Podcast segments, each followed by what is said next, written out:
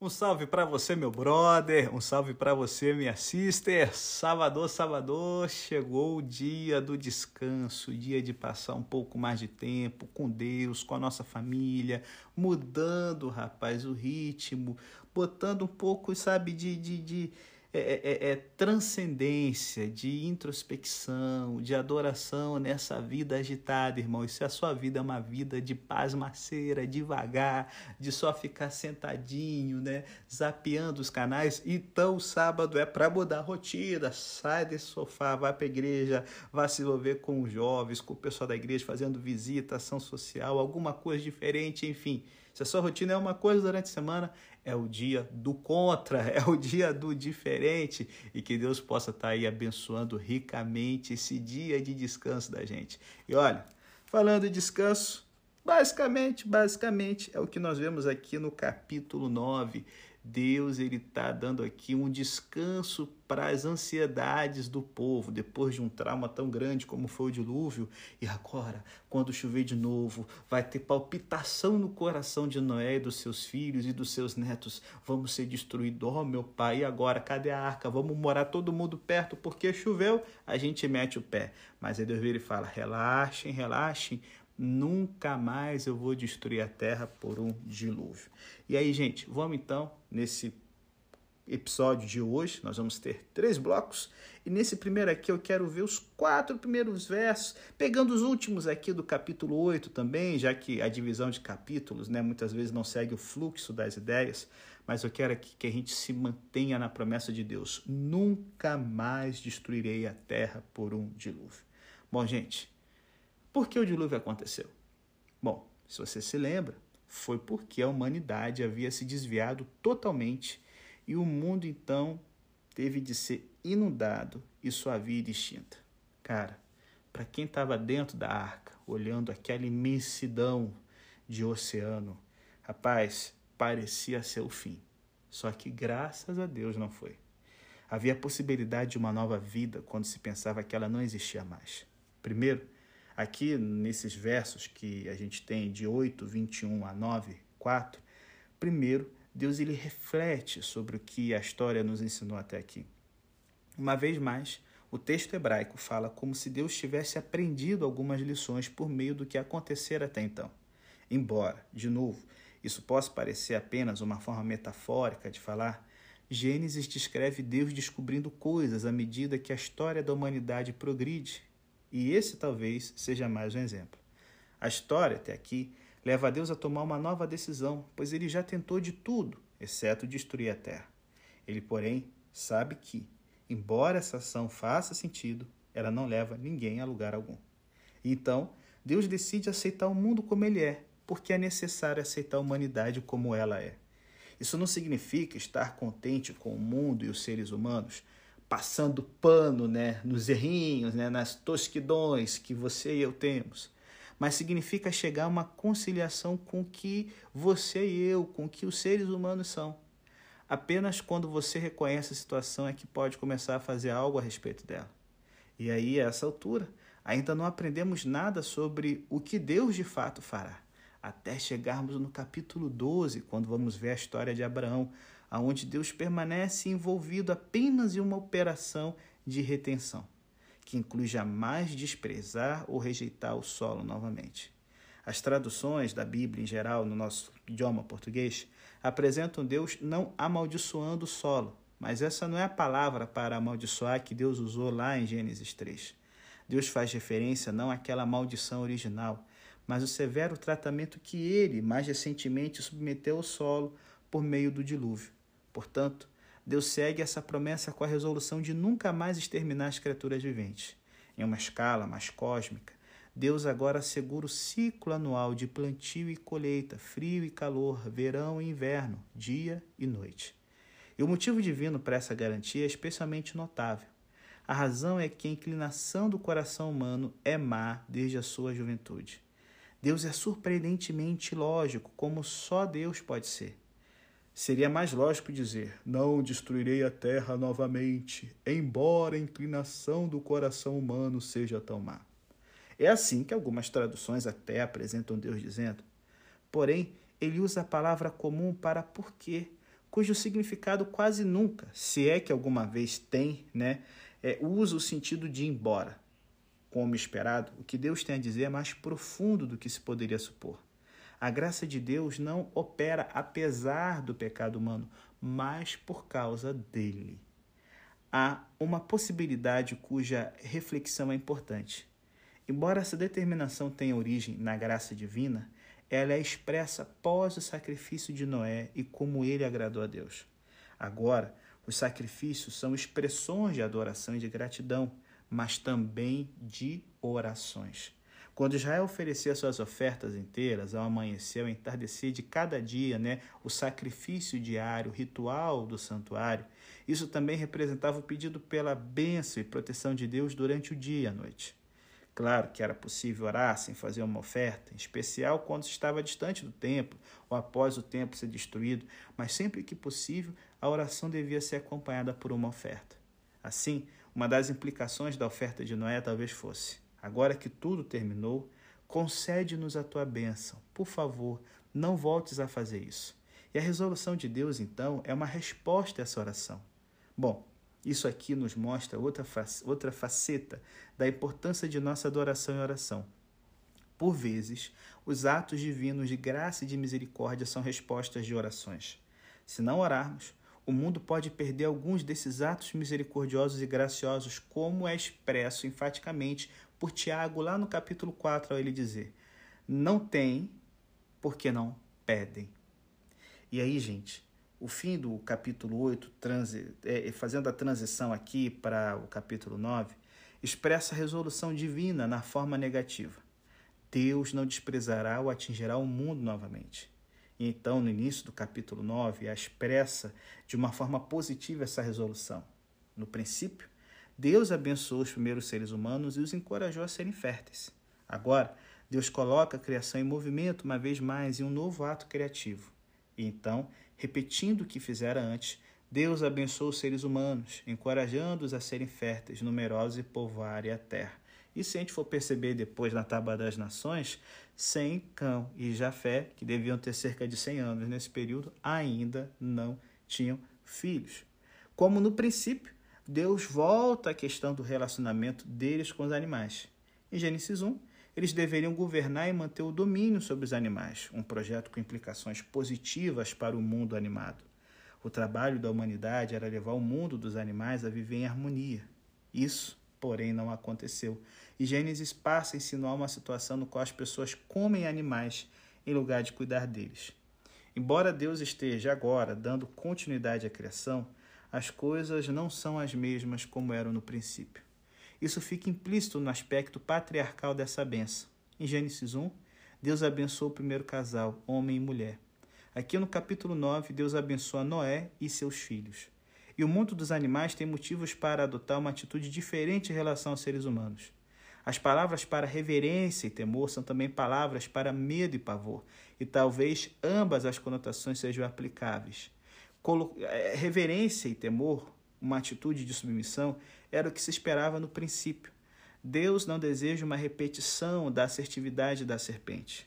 Agora, porém, a humanidade passa a consumir carne, de modo que o medo e o tremor por parte dos animais também são apropriados, colocando o ser humano, que dos seres vivos é um dos mais frágeis, no topo da cadeia alimentar. Então, gente, temos aqui uma restrição na permissão para comer carne, que é uma coisa que às vezes passa batido o significado dela no nosso dia a dia. Deus ele fala: vocês poderão consumir carne. E aí, gente, poxa, é óbvio que é carne dos animais limpos, porque imagina, você só tem um casal de porco. Se eles vão, podem comer a carne que quiserem. Oh, que pena! Poderia ser tão promissora essa raça, mas não sobrou nem, não teve nem um filhotinho. Então, assim, se eles começaram a comer carne foi dos animais limpos, que eles levaram em maior quantidade, né, galera? Fique esperto aí. Só que tem mais. As pessoas não devem consumir carne com a sua vida, ou seja, com seu sangue.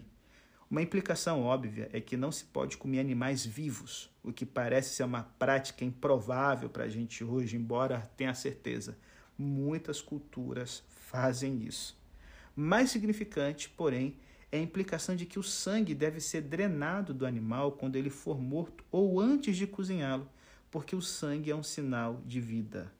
Ao perder sangue, você perde vida. Portanto, se você consome sangue, está consumindo vida, e a vida é sagrada porque pertence a Deus. Drenar o sangue de um animal reconhece que a vida daquele animal veio de Deus está retornando para ele. Bom, mais na frente a gente vai ver que drenar o sangue de um animal antes de prepará-lo se tornou um princípio chave na Torá em conexão com o consumo de carne, sendo até os dias de hoje um princípio fundamental na observância da judaica, na, da culinária é, deles, né, que é chamado de kosher. Kosher é tudo aquilo que é adequado para o consumo. É uma palavra hebraica que significa isso, tá certo? Gênesis nos conta que isso ultrapassa a singularidade das expectativas da Torá de Israel, que não são obrigações para os outros povos, mas sim somente para aquele povo que está numa aliança específica com Deus. Trata-se de uma premissa que abrange a humanidade como um todo. E é interessante, porque não comer carne com sangue é um princípio chave na observância muçulmana. É, é, é, tanto é que as suas leis dietéticas são chamadas de halal e são bem parecidas com as dos judeus. E, se você não lembra, a primeira conferência cristã em Jerusalém teve como tema isso também, lá em Atos 15, né? pedindo que os cristãos não judeus evitassem de comer carne com sangue. E eu sei que hoje tem muita gente que, né, né ah, eu não sou legalista, eu não estou nem aí e tal com isso, mas isso é passado, não sei o quê. Só que se liga, Gênesis 1, 27 a 30 levanta questões sobre a maneira pelo qual nós devemos pensar na vida humana. E levanta questões para a gente hoje no Ocidente sobre como tratamos a carne. É mais como uma mercadoria hermeticamente embalada no supermercado, sem pensar sobre como aquele alimento chegou lá. É claro que você vai dizer, ah, pastor, mas é porque também o sangue contém toxinas, faz mal para a saúde. Eu sei, tem tudo isso, é claro. Só que isso aqui nos lembra que os métodos usados na criação de animais para consumo são extremamente insensíveis.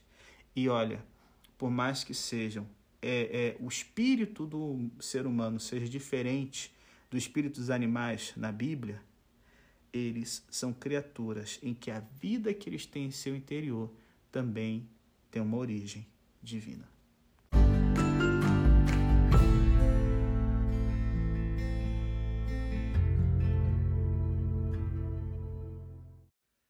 E aí então chegamos aqui no bloco que vai do verso 5 ao 13, né? Em que nós temos aqui a ideia de uma vida por outra, pena de morte. Eita, assunto treta no meio dos cristãos, rapaz. Então, assim, para os cristãos do Ocidente hoje, modernos, a maneira com que o Antigo Testamento fala da pena de morte tanto pode ser decisivamente importante quanto embaraçosa.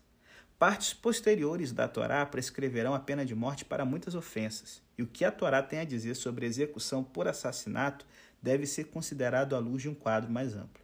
Aqui, porém, quando o texto primeiramente fala sobre a pena de morte, a questão é o assassinato.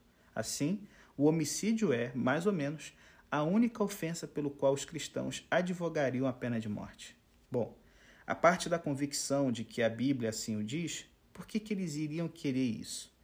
É, volta e meia a gente vê né, noticiários é, vindos do exterior em países onde a pena de morte é praticada, de que a polícia teria conseguido provar que o assassinato, até então sem solução, de uma criança 20 anos atrás, havia sido praticado por um homem que já tinha morrido na prisão. E aí você vê né, o noticiário dizendo que os pais da criança afirmaram mais de uma vez que estavam satisfeitos agora não pela solução do caso, mas por terem justiça. Bom, embora a gente seja mais respeitável argumentar em favor da pena capital como meio de dissuasão, no íntimo a motivação é outra. E aí é muito comum a gente ver alguns né, é, é, é moralistas, né, assim, ocidentais, ai, mas que nojo, vocês, vingança pessoal e tal, não sei o que, se liga. Deus concorda que uma pessoa que mata outra não deveria sair impune tá certo?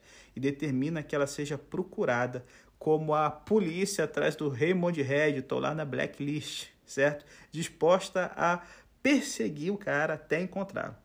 Repetidas vezes, Deus expressa essa questão por diferentes palavras então articula o seu raciocínio. A pessoa que assassina outra ataca o próprio Deus. Desfigurar uma bandeira é uma ofensa grave porque a bandeira representa uma nação. Desfigurar uma foto minha é uma ofensa grave, irmão, porque você está atacando a minha pessoa, tá certo? A mão de Deus vai pesar.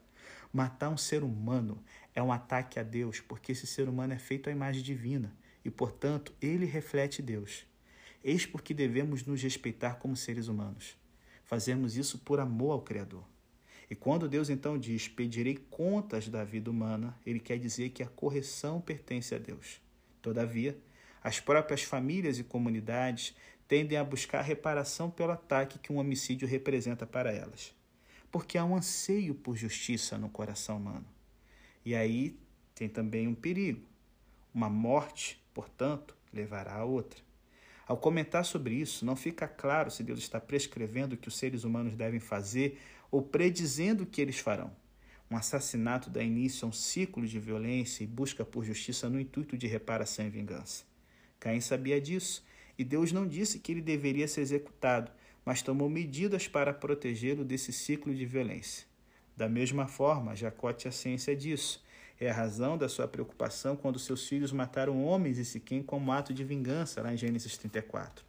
Jesus também sabia disso.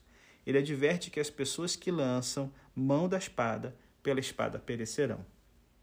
Há no Antigo Testamento é, registros esparsos de alguém sendo executado por homicídio, certo?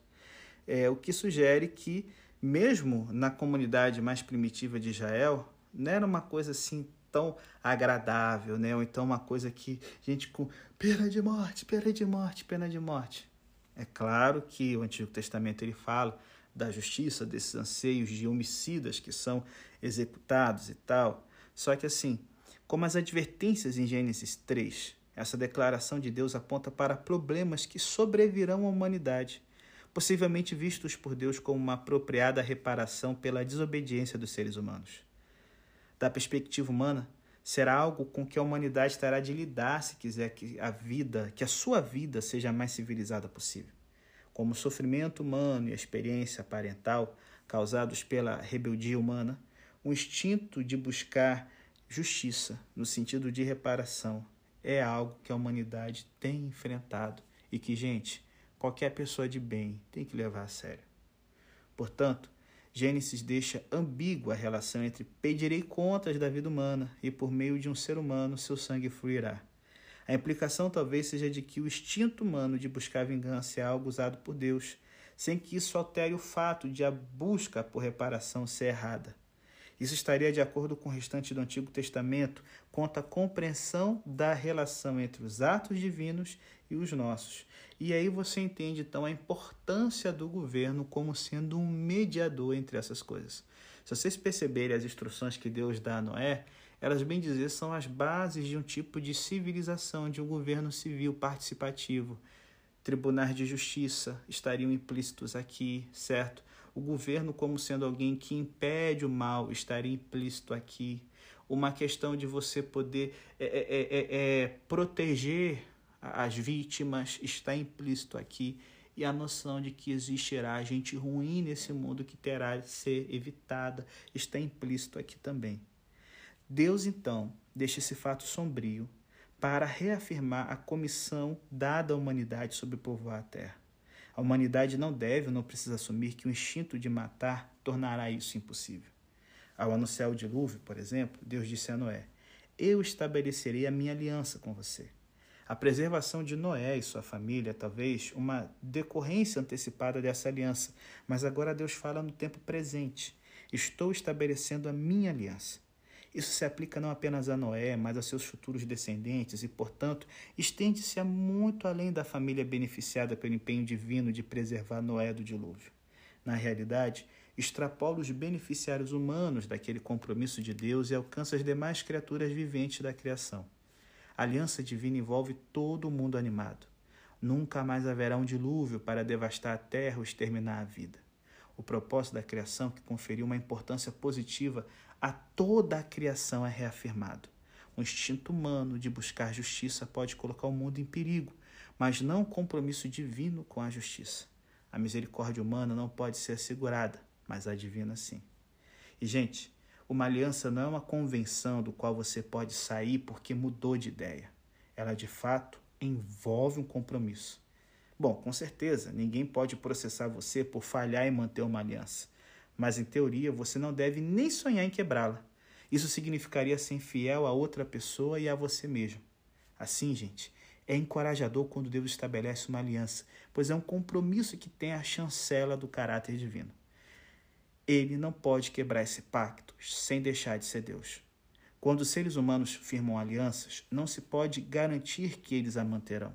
E uma das maneiras de se proteger contra a falta de confiabilidade humana é firmar essa convenção por meio de uma cerimônia solene. Deus aceita essa parte solene da convenção a estabelecer um sinal dessa aliança, visível a qualquer um que olhe para o céu após uma tempestade horrível, como algumas que têm atingido o nosso planeta. O arco-íris. Mas isso fica para logo depois da vinheta, no próximo e último bloco do nosso podcast.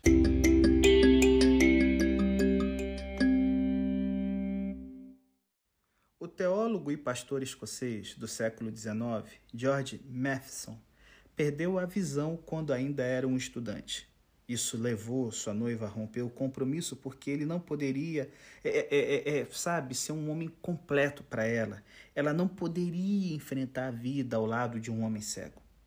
E então, George jamais se casou. A sua irmã cuidou dele por alguns anos em sua cegueira e o sustentou.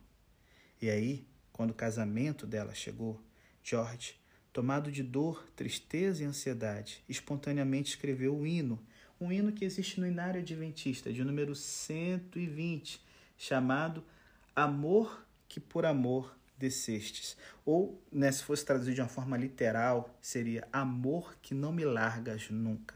E ele escreveu o seguinte poema: Na chuva, ao ver o arco-íris, sei que a promessa cumprirás que o pranto vai sumir. Poderia, às vezes, na nossa vida, acontecer com que as pessoas que nos amam e são humanas tenham que assumir outros compromissos que acabam nos colocando em segundo lugar. Mas no hino de George Matheson, a certeza é de que, para Deus, sempre seremos prioridade, com arco-íris sendo um sinal disso. Gente, quando eu li a história desse na primeira vez, eu cheguei a ficar assim um sabe, é um arrepio de emoção, porque eu tive uma alta miopia há muito tempo, durante boa parte da minha vida, o meu medo era ficar cego. A visão é uma coisa que para mim é muito importante. Então, assim, é, é, é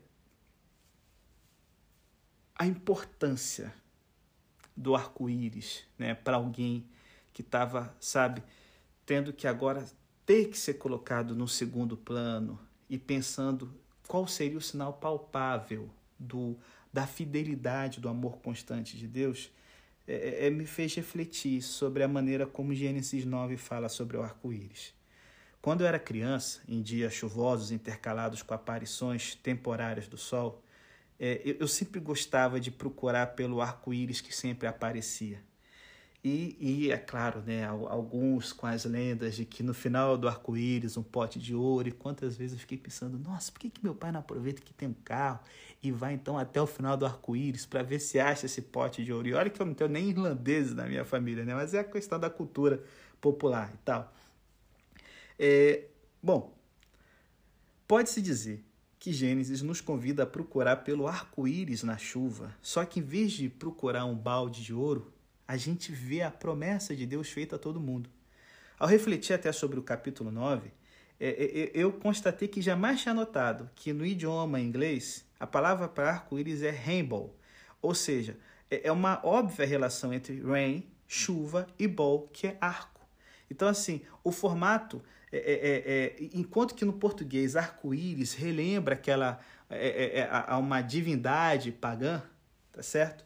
No inglês, a ideia é que o rainbow, o arco-íris, é uma arma de guerra, mas é uma arma que Deus tem mantido guardada. A natureza específica desse sinal de aliança é, portanto, significativa, não aleatória, como se Deus pudesse, com facilidade, ter transformado uma constelação particular de estrelas no sinal da aliança. Com efeito, Ao trazer o dilúvio, Deus entrou em guerra com a humanidade. Deus então diz: Agora estou abaixando a minha arma de guerra. E ele de fato está tornando isso em algo belo. Por exemplo, ao seu tempo, Isaías 2 declara que Deus capacitará a humanidade a transformar suas armas de guerra em ferramentas agrícolas. Sempre que um arco-íris surgir, ele trará a lembrança, o comprovante divino de nunca mais destruir o mundo pelo dilúvio. Mais adiante, em Gênesis, nós vamos ver sobre outro sinal de aliança, a circuncisão, e os cristãos, mais na frente do Novo Testamento, vão ver o batismo como um sinal de aliança com Jesus. No caso da circuncisão e do batismo, os seres humanos é que têm de implementar o sinal. E se você não aceitar o sinal, coloque em perigo a sua participação na aliança. Quanto ao primeiro sinal de aliança, a humanidade nada pode fazer com relação ao seu efeito. Afinal, parte de seu pano de fundo é que a inclinação do coração humano é má desde a sua juventude, de modo que é inútil para Deus fazer o futuro depender da humanidade. O arco-íris não precisa da cooperação humana para brilhar é puramente um sinal que expressa a graça e a misericórdia de Deus. E aí, o sinal funciona para Deus como também para os seres humanos. Ao vermos um arco-íris, somos convidados a um suspiro de alívio por seu significado. Podemos fazer isso porque sabemos que Deus, ao olhar para o arco-íris, estará atento. O termo de Gênesis 8:1 se repete, certo? Quanto ao compromisso daquela aliança. Será uma aliança permanente ou perpétua? As traduções em geral traduzem a palavra eterna, mas com eterno a palavra perpétua significa varia com seu contexto na Bíblia. Por exemplo, pode significar vitalícia. O ponto da palavra reside em seu significado de total confiabilidade. Essa aliança durará enquanto a humanidade durar. Gênesis, então, cara, manifesta a sua facilidade de passar do sublime ao ridículo. Depois da gente ver eh, essa coisa linda, esse, esse povo saindo da arca e tal, a gente vê, cara, Noé fazendo uma garoteada que ninguém espera, irmão. Tipo, é, igual eu, como um pregador, fazendo um sermão lindo, o apelo, e no final cantar uma piada tosca, daquela do tio do pavê, que, tipo assim, quebrou o clima, né? Noé pego pelo resultado de bebedeira, de beber vinho, por não conhecer o que acontece quando se deixa uvas fermentando.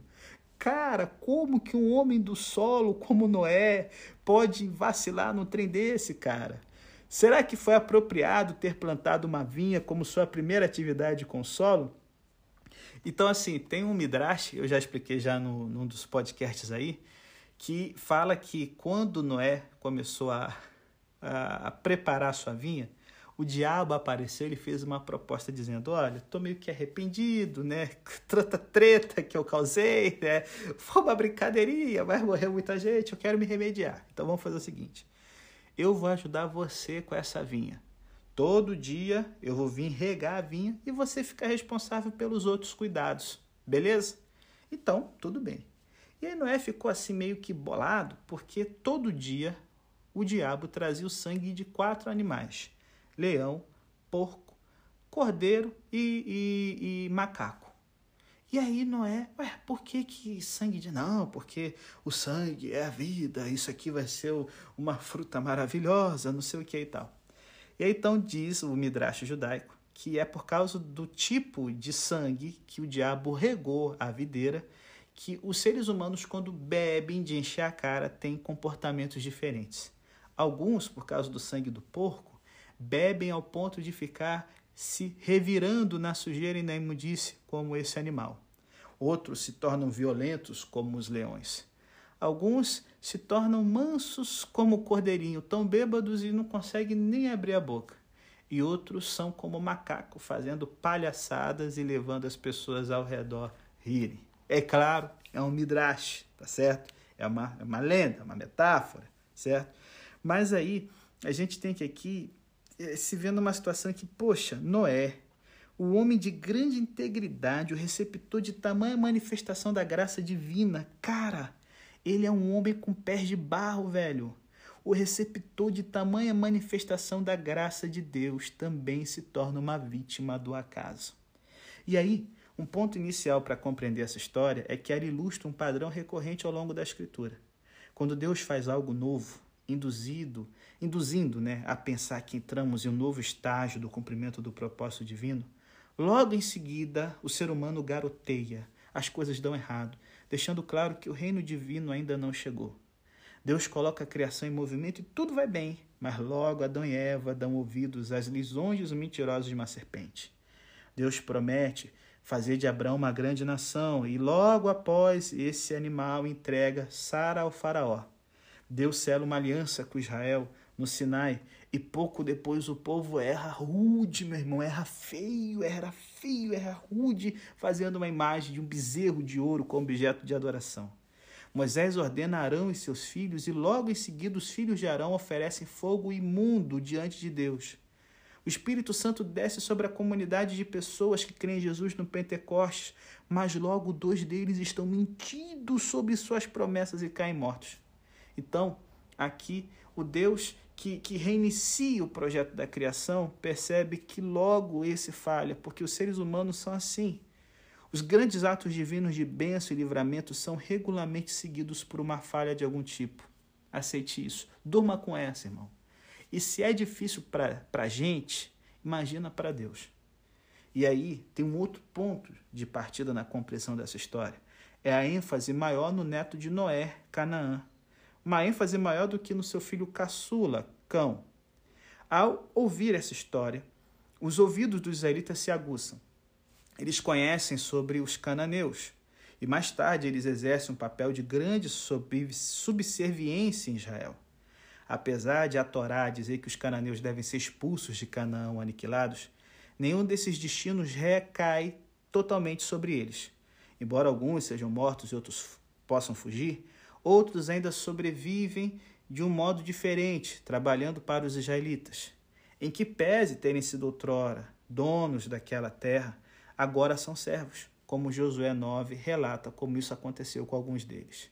E aqui em Gênesis, as traduções os descrevem como destinados à escravidão, mas isso é um equívoco. O mundo no qual Abraão e os israelitas viveram nada conhecia sobre o tipo de escravidão ocorrido no mundo ocidental. Se liga, a posição dos cananeus né, no tempo da conquista de Israel, ali, os gibeonitas e tal, era mais parecida com a dos hispânicos nos Estados Unidos, que executam as tarefas mais humildes que os, os brancos é, estadunidenses, né? Ai, muito mimimi, não querem fazer. Bom, ainda bem, né? Porque aí você tem uma chance de ganhar em dólar, ganhar mais do que fazendo a mesma coisa onde você morava. Mas vou voltar aqui. Por que, que isso aconteceu com os cananeus? Com Canaã? Algo mais que os israelitas sabem sobre os cananeus é que eles são um povo que possui costumes sexuais a serem evitados por Israel. E ao falar sobre esse tema, o texto de Levítico 18, é, em algumas traduções, se, se refere ao sexo como descobrir a nudez de alguém. Nessa passagem, Noé expõe a própria nudez e Cã, que aqui no caso não é o Clube Atlético Mineiro, tá certo? Para aqueles que ficam empolgados, às vezes, lendo a Bíblia, né? E são atleticanos, mas é Cã, o filho de Noé, certo? Cã, seu filho, o vê despido e vai contar aos seus outros irmãos: venham ver o velho, em vez de ajudar o pai, carniça. Né? Então, assim, a história não fala sobre um ato de abuso sexual como alguns tentam fazer, né? mas aponta para coisas que, sabe, às vezes são é, é, é, é, o, o, início de algo ruim, certo? É, aponta primeiro para ligações com as reputações dos cananeus aos olhos dos israelitas, né? E por toda a sua representatividade, como a história em Gênesis 6, isso coloca à mesa para discussão questões que envolvem abuso sexual. Aqui no contexto familiar, é onde o abuso sexual usualmente acontece.